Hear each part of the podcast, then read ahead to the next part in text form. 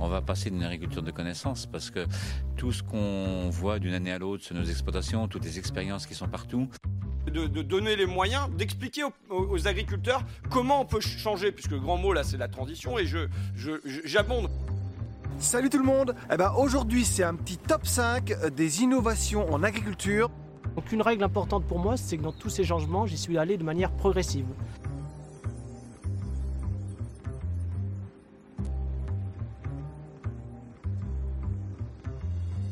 Bonjour à tous, je suis Marion Lemonnier et en partenariat avec La Ferme Digitale, je vous présente le deuxième épisode de Culture Agri, le podcast sur l'innovation agricole. À vos bottes, j'ai eu le plaisir d'échanger cette semaine avec Clément, le cofondateur d'Agriconomie, qui permet aux agriculteurs d'acheter tout ce dont ils ont besoin au quotidien. Pourquoi Clément? Parce que son parcours de la ferme de ses parents à la création d'Agriconomie est celle de beaucoup de start du milieu AgTech. Sa vision de l'agriculture et de l'innovation sont donc passionnantes. Bonne écoute et n'hésitez pas à nous faire vos retours, cela nous encouragera à continuer de vous proposer d'autres épisodes dans les prochaines semaines.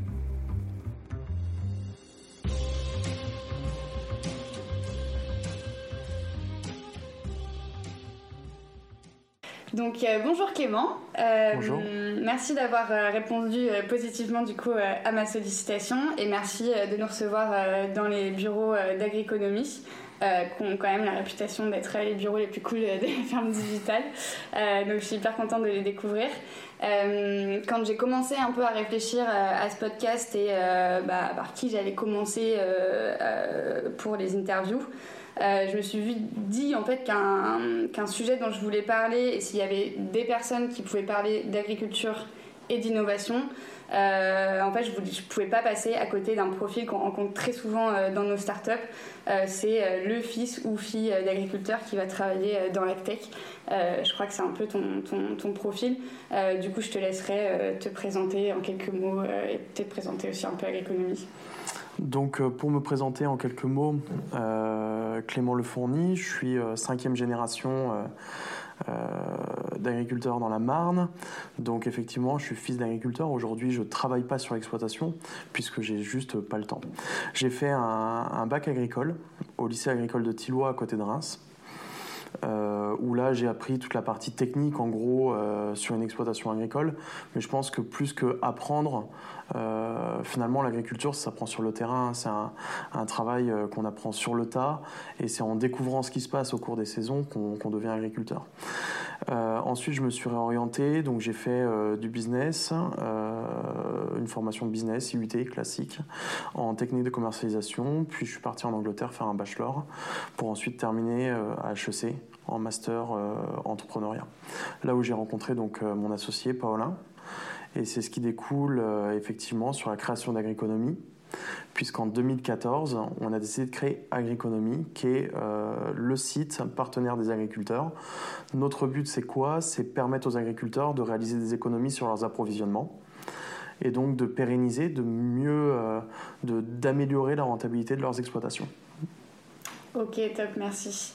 Euh, donc du coup, avais, tu te destinais quand même à la base à entreprendre euh, dans l'ACTEC ou euh, c'est vraiment à partir du moment où tu as rencontré Paolin que ça s'est décidé?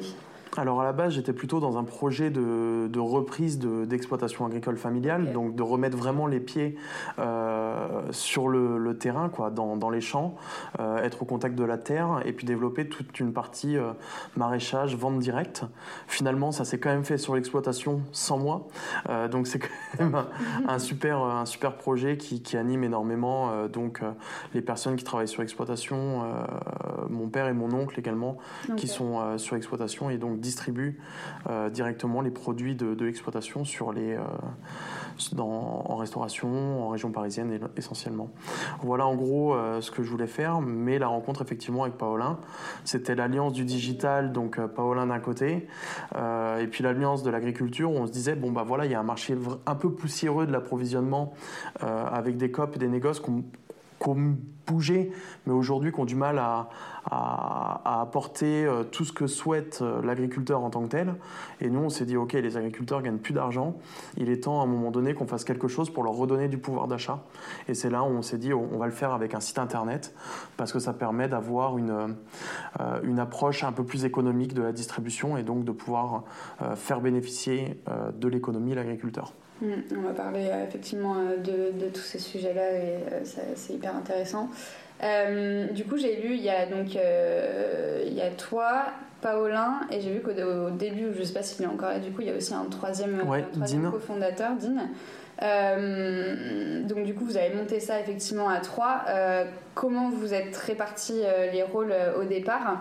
Et c'est quoi pour toi un peu les avantages et les inconvénients d'être trois cofondateurs? C'est pas mal quand même bah, on, capitalise sur, on, capitalise sur les forces et les faiblesses de chacun. Donc Dean, il code, c'est celui qui développe euh, le site internet. Donc il, exactement, il est CTO. Donc euh, il gère toute la partie technique. Il faut que le site fonctionne et soit développé correctement. Euh, donc ça c'est Dean. Et nous déjà avec Paola, on n'avait pas du tout les compétences pour faire ce, métier-là. C'est à part. et donc avec Paola, on s'est dit ok, qui est le meilleur pour faire quoi Et Paolin a une aisance relationnelle très très forte et autres, donc tout ce qui était communication, marketing, euh, communication extérieure, relation avec les investisseurs, voilà, c'était son truc. Il est très fort là-dedans. Et moi, j'étais un peu plus dans les opérations parce que je me sentais plus à l'aise là-dedans. Donc euh, le sourcing, l'approvisionnement, euh, la supply chain, des, du commerce. Donc on a commencé comme ça. Et puis on s'est rendu compte que de temps en temps, bah, on arrive on n'est pas des spécialistes de chaque, de chaque métier. Donc par exemple, à un moment donné, euh, aux achats, je vais peut-être arriver au, maximum, je vais plus avoir de nouvelles idées et autres. Et donc avec Paolin, on va changer de manager. Et donc euh, là, aujourd'hui, Paolin manage la partie euh, commerciale, moi la partie achat, ce qu'on appelle catégorie manager chez nous, c'est des chefs de marché finalement, engrais, semences et ainsi de suite. Et donc demain, on peut switcher avec Paolin, il n'y a pas de souci. Par contre, on a des périmètres qui sont bien, euh, définis. Paolin, aujourd'hui, commerce, euh, moi, sur la partie euh, logistique, supply chain, voilà, il n'y a pas, a pas d'ingérence, on se dit les choses et c'est comme ça qu'on avance. C'est intéressant d'être euh, capable effectivement euh, de switcher pour aussi donner une nouvelle fraîcheur à ces pôles et tout ça, euh, c'est hyper intéressant. Alors on switche pas tout, toutes les, toutes les, tous les trois mois, quoi, hein, parce qu'on on monte des stratégies sur un an, un an et demi, sur, sur des pôles. Donc voilà, faut, faut maintenir, euh, aller un management pendant deux ans, deux ans, deux ans et demi. C'est là où on fait de belles choses. Après, ça ne nous empêche pas d'avoir des idées. Moi, quand j'ai une idée sur la partie commerciale, ah j'en parle à Paolin. Euh, quand Paolin a une idée sur la partie euh, logistique, bah, il m'en parle. Et c'est comme ça qu'on avance. Et puis finalement, Dean, bon, on n'a pas grand-chose à dire parce qu'on ne comprend pas vraiment ce qu'il fait. ça simplifie les choses. Dean, il fait son truc. S'il y a un bug, c'est lui qui est responsable. Exactement. c'est moins compliqué, effectivement, en termes de périmètre. Euh, du coup, pour parler euh, transmission et revenir à la, ferme de tes parents, du coup, bah, là, j'imagine que tu ça va être compliqué de reprendre euh, en tant que tel. Est-ce que tu as des frères et sœurs, du coup, qui vont le faire ou ça va se passer comment? J'ai un frère qui est ingénieur, donc aujourd'hui, il reprendra pas. Non, ah ingénieur, plutôt dans l'informatique. Hein, voilà, il est intégrateur dans une société d'intégration. Et, et aujourd'hui, je suis le seul un peu dans la grille. Donc, ce qui se passe, c'est pas. on fera une reprise, une continuité de l'exploitation, continuité de la Par contre, sans être opérationnel. Donc ça veut dire qu'on ne travaillera pas euh, au quotidien euh, sur l'exploitation. Par contre, on est en train, donc on, travaille avec quelques personnes aujourd'hui qui progressent énormément et qui sont formées sur la gestion d'entreprise, qui sont formées d'un point de vue technique. Donc euh, ça, c'est mon père qui le fait sur l'exploitation. Et, qui demain reprendront le flambeau sur l'exploitation. Qui vont assurer sa continuité de l'exploitation. Ok, ça marche. Euh, du coup, donc, tu connais très bien le milieu agricole puisque tu y as grandi. Euh, mais est-ce que en montant euh, agroéconomie, tu as été surpris par certains aspects problématiques, enjeux que tu n'avais pas forcément identifiés avant dans, dans, le milieu agricole? Allez, là, tu vas avoir l'enjeu financier déjà. Aujourd'hui, la COP euh, euh, aide l'agriculteur sur le côté financier. Alors justement, peut-être la coopérative, rappelez. La coopérative, en fait, ce sont des, des, coopératives, hein, comme on peut en retrouver euh, de manière assez régulière, qui permettent à l'agriculteur de vendre ses céréales et d'acheter tous les moyens de production, ce qu'on appelle les appros dans le, dans le langage agricole. Donc les engrais, les semences, les produits phyto et ainsi de suite. Euh, et puis la, la coopérative rachète les céréales de l'autre côté. Euh, ce qui t'a surpris, la partie financière plutôt? C'est la coopérative, ce qui est particulier, c'est que ça appartient aux agriculteurs. Donc c'est des agriculteurs qui sont regroupés pour les monter. Et donc aujourd'hui, on a des coopératives avec 10, 12, 17 000 adhérents, et puis des coopératives où il y a une cinquantaine d'adhérents, et donc qui n'ont pas du tout les mêmes stratégies. Il y en a qui sont plus sur des stratégies d'exportation, euh, transformation, industrielle et, et d'autres. Et puis les plus petites sont plutôt sur des marchés de niche, euh, avec des partenaires qui, euh, qui font des farines particulières, par exemple, ce genre de choses. Hmm. Et ce qui m'a choqué, c'est qu'on voit beaucoup, même énormément d'agriculteurs qui sont relativement dépendants finalement de la coopérative, Ouais. qui achètent et qui vendent. Euh, donc euh, l'agriculteur achète ses, ses engrais par exemple, et derrière on va avoir euh, la coopérative qui va lui donner des délais de paiement qui vont être un peu plus longs, ou ça va être payé avec un compte courant. Donc les, les agriculteurs ont des comptes courants à l'intérieur de ces sociétés puisqu'ils sont sociétaires, ils ont des parts de capital et donc ils peuvent obtenir des comptes courants d'associés à l'intérieur de ces sociétés. Donc on a une, partie euh, finalement qui est, qui est pas forcément évidente pour l'agriculteur, qui peut être un peu bloqué avec sa COP et donc ça l'empêche d'aller euh, vers d'autres distributeurs. Ensuite, qu'est-ce qui m'a euh, qu'est-ce qui m'a choqué? C'est que on, on est dans un monde, le monde agricole, qui est un monde où bah il y a des des, fortunes qui se sont un peu créées euh, dans le monde agricole et donc qui s'est pas vraiment réinventé tant qu'il y avait euh, de l'argent qui circulait parce que l'approvisionnement, la vente de céréales permettait de vivre correctement. Ce qui s'est passé, c'est qu'il y a eu des fusions, sauf que les fusions entre les différents distributeurs, que ce soit COP ou Négoce, euh, mais plus la COP, aujourd'hui, il n'y a pas eu de restructuration dans les COP. Donc, elles fusionnent, sauf qu'elles elles se, elles se comment elles, elles gardent les mêmes charges quasiment euh, qu'au début, ce qui fait Pas que finalement, on n'a pas d'économie. Et donc les agriculteurs, on a des agriculteurs qui gagnent très peu d'argent, des coopératives qui gagnent très peu d'argent, et c'est là où maintenant on va devoir faire quelque chose, parce que si on continue dans ce modèle, bah, personne ne gagne- continuera à gagner de l'argent. Donc on a pas mal de COP qui sont en train de se pencher sur la question, donc ils vont fermer des dépôts, des dépôts qui coûtent cher aujourd'hui, parce qu'il y a de l'entretien, il y a des normes sanitaires aussi et des normes d'hygiène qui sont importantes. Euh, et donc euh, tout mettre aux normes coûte une fortune pour les COP, donc aujourd'hui ils vont plutôt fermer des silos, des choses comme ça, ce qui va permettre de réduire les charges. Et donc il n'y a que comme ça où on fera que l'agriculture sera plus pérenne. Et ça, du coup, c'est des choses où tu n'avais pas forcément perçu l'ampleur euh, en ayant cette vision aussi macro avec, euh, avec Agrico euh, par rapport à, ta, à ton expérience, toi, que tu avais sur la ferme de ta famille. Exactement, hein, très, très clairement, c'est quelque chose où aujourd'hui, quand on est agriculteur, on n'a pas du tout cette vision-là. Ensuite, je vais, je vais te prendre un autre exemple. hein. Les COP sont regroupés en centrales d'achat, donc il y a des centrales d'achat, euh, des unions régionales, des unions nationales, tout le monde prend une com sur la marge en, en permanence, donc on a des instances qui deviennent assez lourdes. Et finalement, euh, bah, vu que tout le monde prend sa com euh, sur, au passage, bah, le prix du produit, euh, finalement, il est relativement élevé pour, euh, pour l'agriculteur. Parce qu'on a un millefeuille, finalement, qui est créé et qui n'est pas forcément très compétitif. En plus, aujourd'hui, on commence à voir des choses émerger. euh, émerger. Par exemple, il y a InVivo qui vient de lancer Aladdin. Donc, Aladdin est, une boîte qui, qui va faire de la distribution de, de produits de santé végétale, qui va faire de la distribution d'engrais, de, services. Enfin, on a du mal à comprendre un peu le, positionnement. Mais aujourd'hui, très clairement, hein, ils vont capter de la data de l'agriculteur. Déjà qu'ils ont SMAG, qui fait partie de leur, de leur giron, ben, très clairement, ils vont avoir toute la donnée de l'agriculteur. Qu'est-ce qu'ils vont faire de cette donnée? Ouais. Est-ce qu'ils vont la commercialiser? Est-ce qu'ils vont la vendre? Euh, C'est assez complexe. Tu as des super euh, acteurs euh, aujourd'hui qui, sont, euh, ouais, qui sont sur tous les fronts et, euh, et qui sont en amont, en aval, euh, et qui euh, vraiment euh, prennent agriculteur.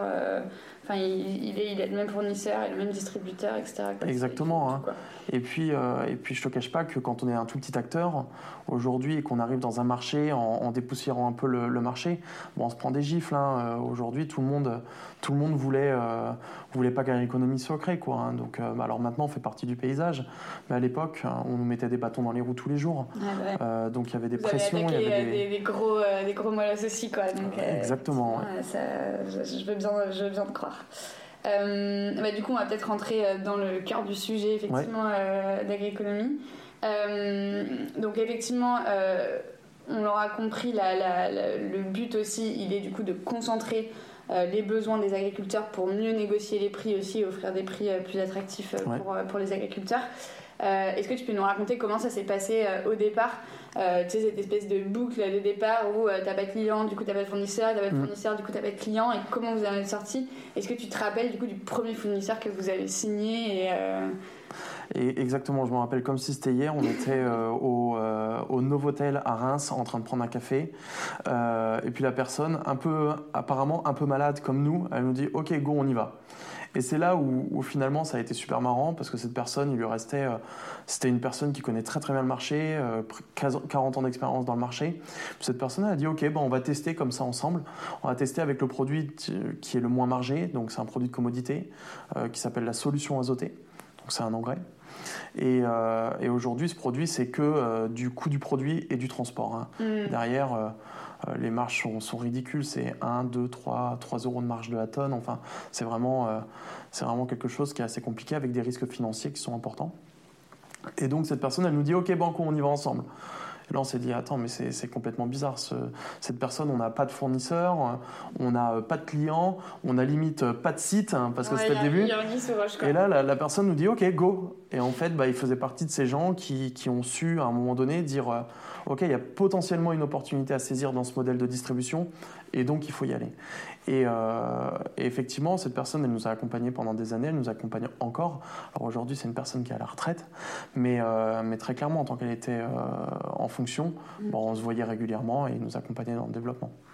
Ok, ça marche. Et puis les fournisseurs appellent les fournisseurs. T'en as un, ensuite t'en as deux, trois, oui, ça, quatre, une fois cinq. Que la boucle est lancée, c'est ok, mais le premier, c'est dur quoi, parce que tu peux pas leur dire que tu vas réussir à vendre hyper bien leurs produits parce que bah, t'as personne. En même temps, t'auras personne tant que t'as pas de produits à vendre. Exactement. Euh, c'est le premier qui est, qui est dur quoi.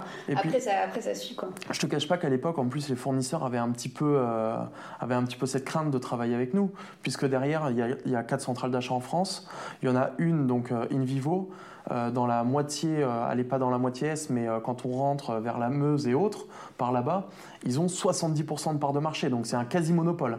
Donc si à un moment donné, travailler avec Air Economy, on ça avait, leur ça leur pose problème de l'autre côté, parce qu'effectivement, ça crée de la concurrence, et qu'ils se font déréférencer d'une centrale d'achat comme Area, et ben derrière, ils ont de gros problèmes. Et d'ailleurs, ils continuent aujourd'hui à mettre des pressions pour... Mm, mm.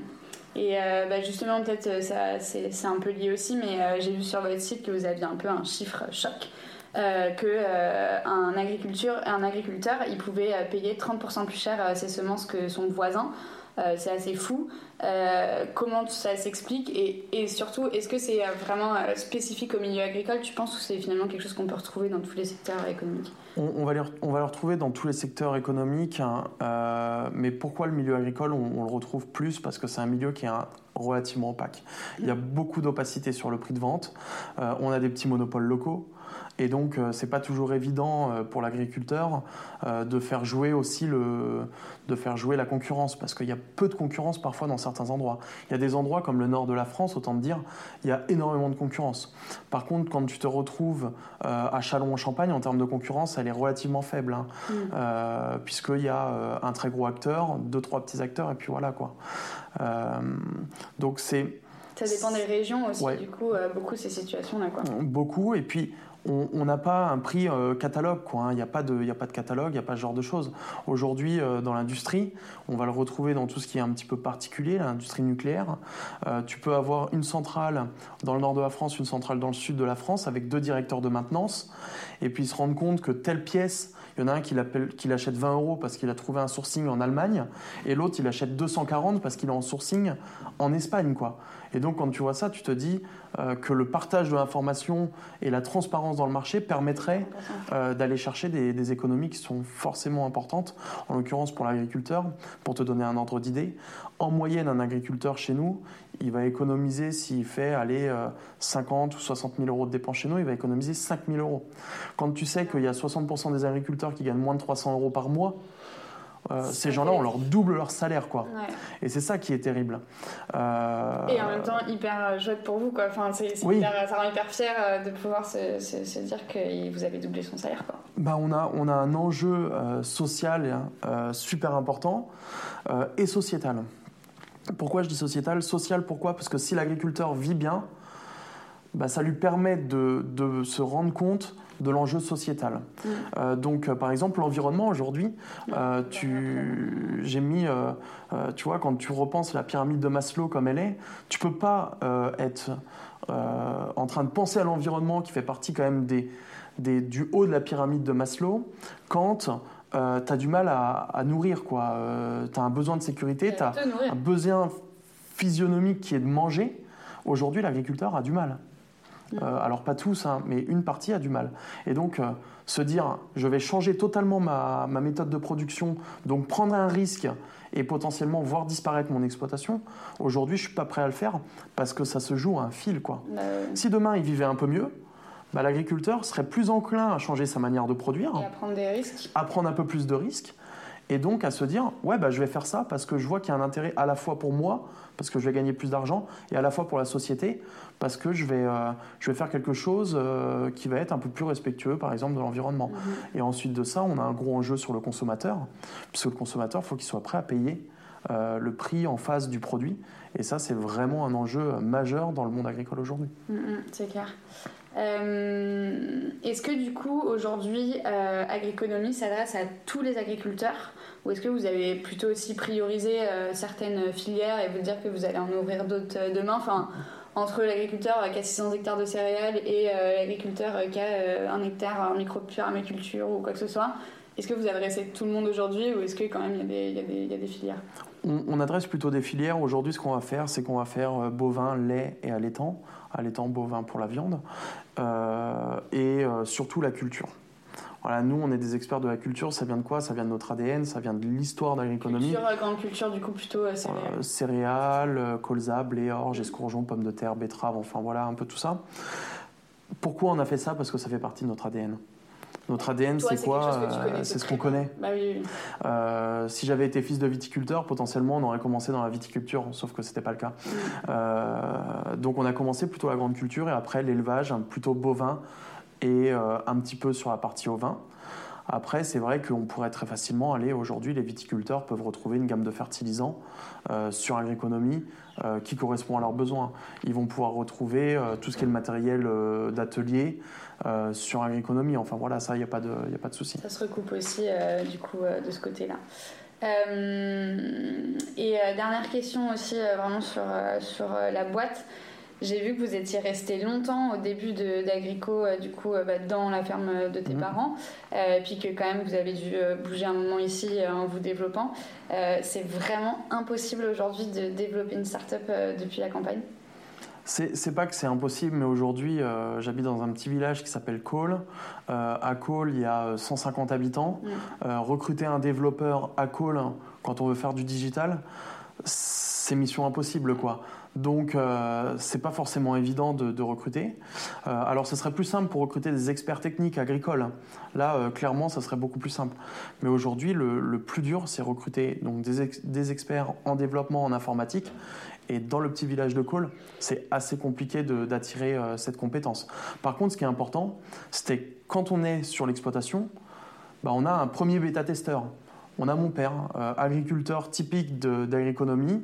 Au où on a lancé, euh, 50 ans, euh, digital mais pas trop, euh, sur une exploitation euh, de, taille, euh, de taille moyenne euh, et qui est euh, plutôt avec une diversification de ses fournisseurs.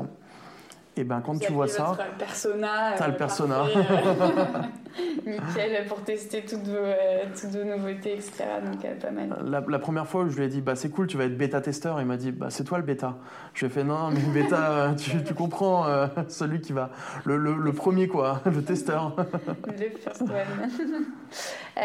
Et du coup, quelles sont un peu aujourd'hui les, les perspectives de développement? Là, vous, je vois à chaque fois vous êtes euh, prix French Tech de la croissance et Mhm. tout ça. Donc bon, ça, ça roule bien et en, en termes de, de business, ça va, ça va que en augmentant. Est-ce que euh, vous avez des perspectives un peu aussi de développement, de diversification dans d'autres euh, d'autres secteurs? Je sais pas. bah déjà euh, ce qu'on fait c'est le faire mieux Mhm. Euh, on peut toujours faire mieux euh, et je pense qu'aller courir 200 lièvres à la fois c'est très compliqué d'être bon dans tous les secteurs Donc on va euh, conserver le secteur grande culture et le secteur bovin, qui sont nos- les deux secteurs où on veut avancer. Et plutôt que d'apporter juste euh, de, la, de la pro, on, on veut apporter du service. Comment est-ce qu'on permet à l'agriculteur de mieux gérer son exploitation? Comment est-ce qu'on lui apporte des clés pour euh, être plus rentable. Et donc oui, la pro est, est une manière parce qu'on va négocier sur les approvisionnements. Donc l'agriculteur, il va économiser dessus. Mais comment est-ce qu'on peut lui permettre de vendre au bon moment son grain? Comment est-ce qu'on peut lui permettre d'acheter au bon moment son engrais? Parce que c'est des marchés avec des cours, avec des évolutions à la hausse ou à la baisse. Et donc ça peut jouer fortement sur la rentabilité. Mais aussi lui donner des ratios de pilotage, par exemple. Est-ce qu'on peut lui dire qu'avec cette semence, il va avoir 6% de... euh, de rendement en plus dans sa zone parce que cette semence elle est plus adaptée à sa zone euh, géographique et donc on va déployer, euh, déployer de la rentabilité pour l'agriculture. Ça c'est le modèle qu'on vous souhaitez un peu aussi lancer euh, ce, ce système de data, quoi. Enfin, Ouais. bosser sur, sur les data et euh, pour, pour continuer à bosser sur le, effectivement le même sujet qu'est la rentabilité, Ouais. qui est finalement votre combat euh, chez, chez Agriconomie, quoi. faut, faut qu'il y ait un aspect communautaire dans le, dans le milieu agricole. Il y a un fort aspect communautaire, la coopérative, ça, ça en est l'exemple. hein. Euh, mais le côté communautaire, c'est quoi maintenant? C'est de se dire, je vais récupérer de la donnée d'un agriculteur, seule, elle vaut rien. Par contre, je vais, la- je vais récupérer la donnée de 100 agriculteurs à un endroit donné qui vont m'indiquer le rendement, comment ils ont, quelles techniques culturelles ils ont utilisées, euh, combien d'unités d'azote ils ont apporté, et ainsi de suite. Et, je vais, et en fonction des variétés qu'ils ont implantées, je vais leur dire, bah, les gars, dans votre zone, C'est telle variété qui est la meilleure et celle-ci qui est la deuxième. Et si vous mettez ces deux-là, vous avez plus de chances de développer votre exploitation. Donc moi, ce que je fais, c'est pas, je capte pas de la data que je vais vendre à, à droite à gauche à d'autres acteurs. Ce que je vais faire, euh, à contrario d'autres, euh, d'autres, euh, d'autres personnes, ce que je vais faire, c'est que je vais dire à l'agriculteur, mets ta, mets ta donnée ici. Nous, ce qu'on va faire, c'est qu'on va la traiter pour toi, pour te restituer une donnée traitée. Et donc, on va mettre de l'intelligence collective et on va exploiter cette donnée pour dire regarde, on, t'a- on a traité, on a pré-mâché le, le sujet et voilà ce qu'on en a sorti. Nous, on est des créateurs d'outils et euh, notre objectif, c'est d'arriver à créer cette communauté. Là où, par exemple, sur Agrico-Rendement, on a fait mais un truc de malade puisque euh, on a euh, plus de 7000 parcelles renseignées dans Agrico-Rendement. Quoi. Ok, donc ça c'est déjà un outil qui est déjà lancé et tout, c'est pas un projet, il est déjà Ouais, euh, actif, ça, c'est déjà euh, vous lancé, commencer actif. déjà à récolter des infos, etc. quoi. Bah, toutes les préconisations euh, de choix de variété, on le fait grâce à ça. Ok, ok, ça marche. Euh, quels seraient euh, pour toi les avancées ou les résultats euh, qui te rendraient les plus fiers de- du travail que vous avez accompli chez Agrico, je sais pas, dans 10-20 ans euh, tu vois, là, où, là où tu te dirais, là on a réussi quoi, enfin on a réussi notre pari, euh, c'est bon quoi. Bah, là où aujourd'hui une exploitation agricole, ça va être entre euh, moins 5 et 3% de, de résultats nets par rapport au chiffre d'affaires. Donc admettons, je fais 100 000 euros, 3% je gagne 3 000 euros. Euh, moi, ça serait de dire, ok, tu vas, un, tu vas faire 100 000 euros. Nous, ce qu'on veut, c'est t'aider à faire 150 000 euros.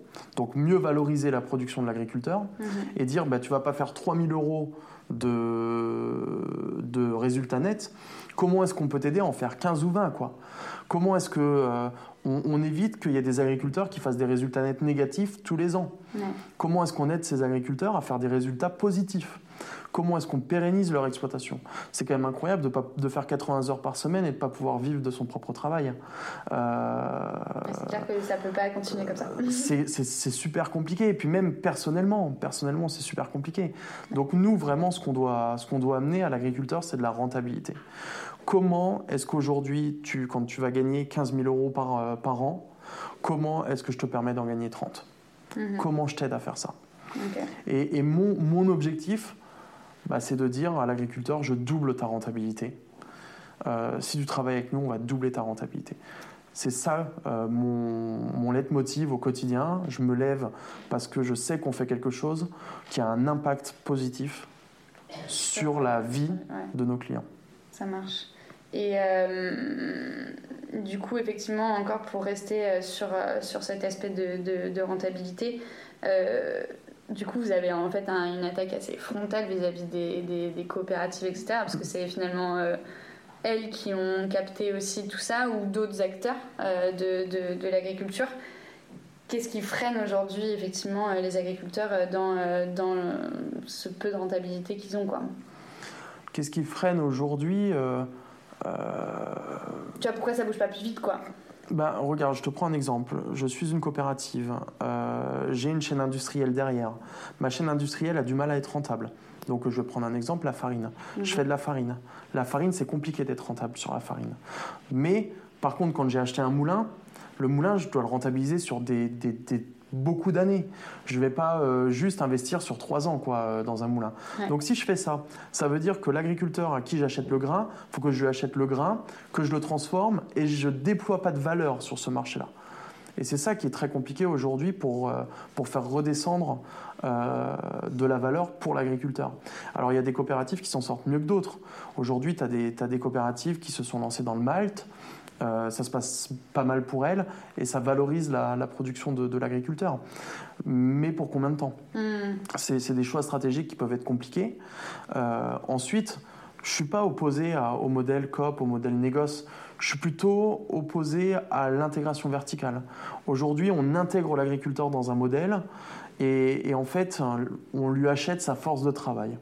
C'est ça, c'est un peu cette prise en étau en fait euh, Exactement. de l'agriculteur dans cette chaîne-là. Quoi. Ouais. C'est ça qui, qui va pas aujourd'hui. Et, ça, moi, c'est ce qui me dérange. On ne peut pas être jugé parti dans le, dans le truc. On peut pas dire bah, je te fournis tout, donc je sais combien ça te coûte, combien ça te charge, et je t'achète à la sortie le truc parce qu'on on se débrouille pour que tu gagnes un peu, mais pas trop. quoi. Si tu es prêt à accepter de vivre avec 300 euros par mois, et eh ben, la personne avec qui tu travailles, elle va te laisser que 300 euros par mois, parce que tu es dans un modèle intégré. Je pense que demain, il faut aider l'agriculteur à sortir des modèles intégrés, euh, lui permettre euh, de... Alors, le modèle intégré, c'est un avantage et un désavantage. Euh, l'avantage, c'est que quand, même quand le marché ne se porte pas bien, bon ben voilà, tu es, sûr de ton débouché, c'est un débouché fiable et autre. Quand tu n'es pas euh, sur des modèles intégrés, bah, ça demande à l'agriculteur d'aller chercher son propre débouché et, ainsi de suite. Mm. Et ça, c'est un peu plus compliqué pour un agriculteur, parce que ça veut dire réinventer son métier. Je ne suis plus simplement producteur, je ne suis plus simplement euh, technicien euh, ou autre, je suis aussi commercial de, de mon produit, là où quand je produis du blé, aujourd'hui, je l'amène à la COP. Hmm. Euh, la COP, elle me dit c'est 160 euros de la tonne. Bon, ben voilà, terminé quoi. Moi, c'est ce que je me suis toujours dit aussi. C'est assez étrange euh, quand, quand tu es agriculteur, tu es à la fois bah, entrepreneur, donc tu as toutes les contraintes de l'entreprise. Mais en fait, tu vis et tu es considéré comme un, salarié, puisque tu décides pas de combien tu te payes, de combien tu, qu'on te paye, et combien tu achètes, et combien tu vends, etc. Donc tu es un peu entre deux, et c'est aussi peut-être ça qui te bloque euh, dans, dans, ta prise de décision en fait. Bah, tu as des acteurs, tu as, as, des agriculteurs, ils n'ont pas de facturier. Hein. Mm. Euh, ils facturent jamais personne. C'est les gens qui, qui te disent bah, j'achète ça. En fait, c'est un marché de demande. Ce mm. C'est pas un marché d'offres, c'est un marché de demande. Donc ça veut dire qu'on va proposer à l'agriculteur 160 euros de la tonne, tu as peut-être un autre acteur négoce à côté qui a proposé 162, bah, l'agriculteur il va dire ok j'y vais à 162. C'est un marché où, l'acheteur fait, fait, le prix de vente, mais c'est normal parce qu'on est sur des marchés mondiaux avec des cours et on fait pas ce qu'on veut. Je pense que pour aider l'agriculteur, il faudrait sortir en gros euh, de, ce modèle où aujourd'hui on a du mal à se positionner quand on voit que des coûts de production chez nous, on va être à 130, 140, 145 euros de la tonne de blé, alors qu'on va être euh, euh, parfois à, 100 de coûts de production dans, certains pays.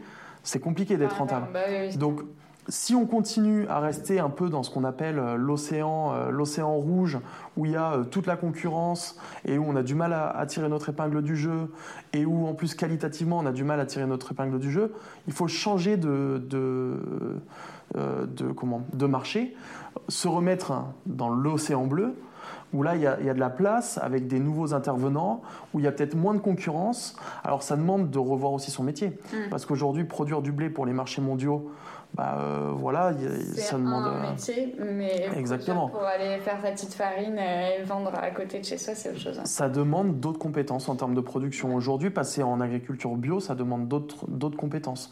Techniquement, il faut être très très bon pour faire de l'agriculture bio. c'est pour ça que c'est des process qui prennent aujourd'hui du temps, qui sont hyper euh, enclenchés, mais qui euh, effectivement prennent du temps. Et justement, en parlant de ça, euh, c'était aussi forcément une question que, que, que j'avais. C'est pas forcément euh, transition écologique auquel on pense euh, quand on pense agricole. Pour autant, bah, vous êtes jeune et vous, connaissez très bien les, problématiques du secteur et je pense que c'est aussi forcément quelque chose qui, bah, qui vous tient à cœur. On en a parlé un peu tout à l'heure. toi, ta vision, c'est un peu de dire que bah, si on résout ce problème-là de rentabilité, on pourra répondre aux attentes sociétales. Et, mais aujourd'hui, concrètement, je dirais un peu au quotidien, comment vous intégrez ces problématiques-là dans votre business? Est-ce qu'il y a des trucs sur Agrico, quand tu vas sur le site, qui te poussent à acheter tel ou tel produit? J'en sais rien. Aujourd'hui, on donne de l'information. Euh, on met des clients en relation. Euh, quand il euh, y a un client qui nous dit ah, j'aimerais faire du semi sous couvert et qu'on connaît un autre client qui en fait, bon bah voilà, on les met en relation. on édite des programmes. Tu vois, par exemple, la dernière fois, on éditait un programme sur le désherbage. le désherbage, il y a 90% du travail qui va se faire d'un point de vue mécanique, euh, avec des rotations des cultures plus importantes. Mais aujourd'hui, il y a des endroits où on ne peut pas augmenter les, rotations des cultures, où c'est compliqué. Euh, ça se fait parce qu'il y a les débouchés aussi. Euh, moi, dans ma zone, demain, je veux faire du lupin. si, mon, si je ne trouve pas de débouché pour le lupin, ok, bah, je vais produire du lupin mais personne ne va me l'acheter, tu vois. Et, ça, c'est compliqué. Donc, il faut, faut, monter des filières euh, qui sont pas évidentes à monter. Euh, et ça, et ça c'est des sujets qui sont extrêmement euh, préoccupants pour, euh, pour les agriculteurs. Et la, la partie chimique, finalement, phyto intervient, mais qu'en dernier recours. Ça coûte tellement cher à, l'exploitation. L'agriculteur, il se dit pas, tiens, je vais mettre des, des, produits pour mettre des produits. Quoi. Ça coûte tellement cher qu'aujourd'hui, moins il en met, mieux il se porte. Hein. Ah bah pour être tout à fait honnête. donc, à mon sens, on va, il faut aider l'agriculteur à augmenter, donc à avoir des nouveaux débouchés, ce qui va lui permettre de faire de nouvelles cultures. L'allongement des rotations va également lui permettre donc de réduire l'ennermement, va réduire euh, les maladies, ce genre de choses, mhm. la pression, la pression fongique. Et à partir de ce moment-là, eh ben c'est là où on va réduire aussi les doses de, mais, mais, il y a une question de filière. Est-ce que la... Après, on, peut toujours produire. Tu vois, aujourd'hui, la, filière française, euh, euh, sur la pomme de terre, elle veut plus de certaines matières actives ou avec des seuils qui sont très très faibles. Hein, pas de souci. Euh, on est capable de le faire. Par contre, la pomme de terre, bah, elle n'aura pas la même tête. Hmm. Euh, parce que. Ça va avoir des conséquences, bien Exactement. Donc, il faut être prêt, il faut que le consommateur soit prêt à faire des concessions sur, sur certaines choses, ce qui nous permettra de produire différemment. Mais si le consommateur aujourd'hui veut que du prix, bah et, là, on ne pourra pas avancer. Après, il y a, d'autres sujets, hein, très, très honnêtement. Euh, quand on met des règles euh, en France où aujourd'hui euh, on voit des produits d'importation qui ne respectent pas du tout les règles et qui rentrent sur le territoire, on explique à l'agriculteur que c'est pour la santé du, citoyen français, et puis derrière on importe n'importe quoi. Et, là ça pose de vrais soucis. Mm. soit il y a une équité dans ce qui est importé, donc il faut que ça réponde parfaitement aux normes qu'ont les agriculteurs français. Euh, aujourd'hui, par exemple, euh, je vais te citer euh, viande hormonée, des choses comme ça, c'est interdit en France. Les OGM sont interdits en France. par contre, ça ne nous, ça nous dérange pas d'importer du soja OGM en France, quoi, ou du maïs OGM. C'est ça qui est terrible, tu vois. Ok. Donc, et donc, du coup, effectivement, cette, vous, votre approche, elle est plutôt aussi dans tous les échanges. Du coup, vous êtes en contact quotidien avec plein, plein, plein d'agriculteurs. Et donc, du coup, c'est de pouvoir les aider dans leur problématique euh, de transition quand elle se pose euh, au cas par cas. Quoi. Exactement. Euh, je veux faire du bio. Aujourd'hui, mon distributeur à proximité de chez moi propose pas les produits bio dont j'ai besoin. Bah, on va les retrouver sur Agriconomie. Ça va faciliter aussi leur passage au bio ou d'autres techniques de transition, type mmh. semi-couvert, etc. Quoi. Ça marche. Et est-ce que, est-ce que tu penses autant dans les, que notre génération autant euh, notre génération en tant que euh, bah, ils vont devenir enfin on va devenir agriculteurs euh, pour ceux qui s'y destinent ou notre génération nous qui bossons dans le milieu agricole et qui ne sommes pas directement les mains dans la terre est-ce que tu penses qu'on est aujourd'hui capable de relever ces défis-là? Enfin, Est-ce que tu es positif là-dessus ou tu es plutôt un peu inquiet? Ah non, moi je suis, je suis relativement positif. Hein. pourquoi je suis positif? Parce que je pense que l'agriculteur a envie de bouger, euh, le consommateur bouge, euh, on le voit, mhm. euh, et je pense qu'il faut rapprocher les deux. Aujourd'hui, il ne faut pas opposer le consommateur avec l'agriculteur. Hein. Chose qui se passe énormément, je rentre chez mon père et il me dit Ouais, de toute façon, on n'est pas aimé. Bah oui, Alors non. que tu vas à Paris et ils veulent tous planter un grain de sel en se disant ah c'est trop beau l'agriculture. Exactement. et, et, tu vas et en plus je pense très honnêtement que le citoyen français, euh, le modèle hein, pour la troisième année consécutive, le modèle agricole français euh, a été élu euh, modèle le plus respectueux de l'environnement. C'est pas pour rien. Donc quand les Français voient ça, quand le citoyen voit ça, quand il, il se dit ok bon bah j'ai une agriculture française respectueuse de l'environnement, bah finalement il faut rapprocher les deux parce que je pense que les deux ne se comprennent pas. Euh, toi, ton père, il a encore euh, cette vision effectivement euh, sur, bah oui aussi. Là, on en a parlé cette année, l'agribashing, etc. C'est quelque chose qu'il ressent, lui. Ah bah, l'agribashing, aujourd'hui, tous les agriculteurs le ressentent. on a Ils le ressentent où, du coup si, si, dans, dans, les médias, aujourd'hui, tout le monde devient média avec les réseaux sociaux. Je fais un, je fais un post LinkedIn, bam, je deviens média, quoi. je peux faire pas, passer une. une une manière de, travailler, une manière de penser à d'autres personnes, et donc je deviens média. Mm. Et ce qui se passe, c'est que l'agriculteur, bah, aujourd'hui, il sent ce poids euh, de manière importante. Je ne sais pas si tu as vu au nom de la Terre euh, avec euh, Guillaume Canet. Je ne sais pas si on aura le temps, mais justement, je voulais te demander ce que tu en as pensé. C'est super intéressant parce qu'on voit la pression économique sur l'exploitation dans les années 90. Mm. Dans les années 90, la pression, elle était économique. Aujourd'hui, un, il y a la pression économique. Deux, il y a la pression sociale. Trois, il y a la pression sociétale. Quatre, la pression environnementale. Et ça, sur les épaules d'une seule personne, qui est encore un peu livrée à lui-même, quoi. Et puis toute la chaîne, hein. le consommateur veut moins de produits chimiques, donc euh, le distributeur, euh, le, distributeur demande aux coopératives négoce euh, moins de produits chimiques, donc ça se répercute sur l'agriculteur. L'agriculteur Aujourd'hui, il va pas avoir 50 000 essais, il va avoir 40 essais au cours de sa vie. Hein. Une saison agricole, c'est un an. Donc quand on bosse 45 ans, on a 45 essais.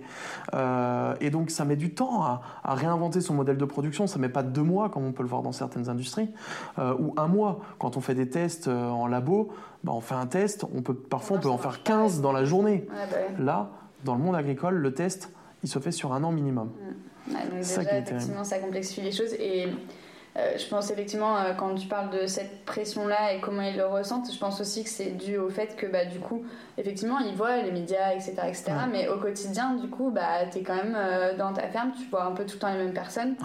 Et du coup, euh, c'est dur de se rendre compte qu'il y a aussi autre chose que ce que les médias de véhiculent, etc. Et donc, tu as tendance à tout prendre euh, content. Bien sûr. Euh, sans comprendre qu'effectivement, quand tu viens ici, quand tu viens à Paris, tu vois le prix justement que sont prêts à mm. mettre certains Parisiens dans certains types d'agriculture, de, de, tu es là, bon, bah, il y a quand même de l'espoir, quoi. Ouais, bien sûr. Et tu le vois pas forcément quand tu es euh, dans ta ferme et que euh, tu bosses 80 heures par semaine et que tu pas le temps d'aller te faire les petites folies à Paris, quoi. Exactement. Donc, euh, c'est ça aussi. Et puis qu'on te dit, qu'on te dit ouais, ben, de toute façon, il y a les produits moches.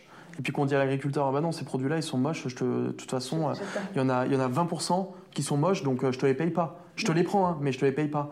Par contre, la, la distrib, euh, elle les vend, hein, ces bah produits. Et toi, tu as une pression de, malade sur les épaules pour produire des trucs super propres, toujours, toujours beaux et tout.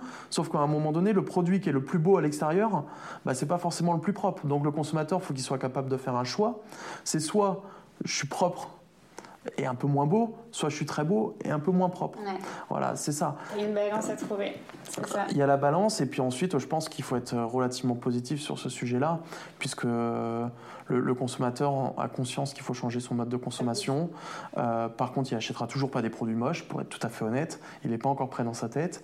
Et puis, euh, l'agriculteur change aussi parce qu'il euh, a envie de, de d'avoir plus de contact avec la terre. Mm. Mais par contre, je pense qu'aujourd'hui, les médias prennent parfois la parole sur des sujets qu'ils ne maîtrisent pas. Euh, parce que c'est très très compliqué l'agriculture. Hein. Même quand mm-hmm. ça fait 25 ans qu'on fait de l'agriculture, on, est toujours, on se fait toujours berner par la nature. Euh, et aujourd'hui, je pense qu'il faut savoir de quoi on parle pour en parler. Et c'est aussi aux agriculteurs, du coup, de reprendre en main cette. Euh, enfin, de reparler, quoi. De, de, parler pour eux, pas laisser euh, les COP, les médias, etc., parler pour eux ou les marques. Ouais, mais on a notre propre, on a notre propre schéma de pensée. Aujourd'hui, il y a des gens, on ne leur fera pas changer mm. d'idée parce qu'ils sont obtus sur un sujet. T'as beau, as beau faire passer n'importe quel message. Si cette personne, elle a un pouvoir de nuisance, euh, et parce que sa manière de penser, c'est celle-ci, l'agriculteur peut dire ce qu'il veut cette personne, elle, euh, elle communiquera toujours comme ça parce que c'est euh, c'est comme ça qu'elle pense. Quoi. Ça marche. Bah, merci beaucoup. On a fini. Euh, merci à toi. Histoire de rester dans les temps. merci.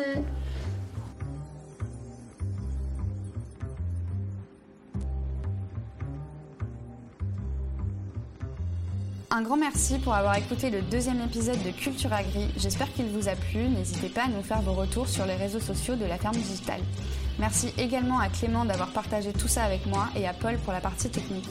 Pour acheter des semences ou une pièce de tracteur, un seul geste, agriconomie.com et pour découvrir les autres membres de la ferme digitale, rien de plus simple, lafermedigitale.fr. Pour être informé des prochains épisodes, n'hésitez pas à vous abonner et à suivre la ferme digitale sur les réseaux. Je crois également savoir que vous pouvez beaucoup nous aider en notant le podcast sur iTunes et les autres plateformes. Parlez-en autour de vous. Ces deux premiers épisodes sont des tests et si nous atteignons une certaine audience, on continuera à vous partager d'autres belles histoires d'agriculture et d'innovation. En somme, c'est vous qui décidez s'il y a un prochain épisode ou non. À bientôt, j'espère.